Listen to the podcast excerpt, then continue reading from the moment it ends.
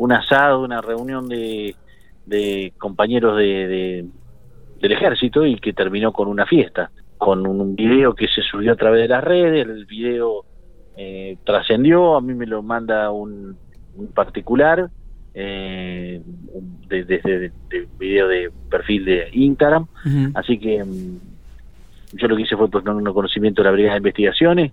y Fileni, la comisario encargada de la brigada, se puso a, a indagar quién es la identidad de cada una de las personas que se veían en el video y después hicimos dos allanamientos en la búsqueda de,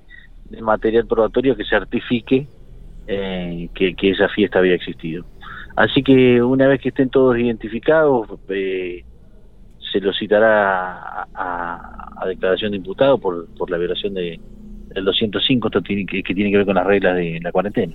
¿Tiene algún agravante de que sean funcionarios públicos? No, no, no, no, no, para nada, digamos. Eh,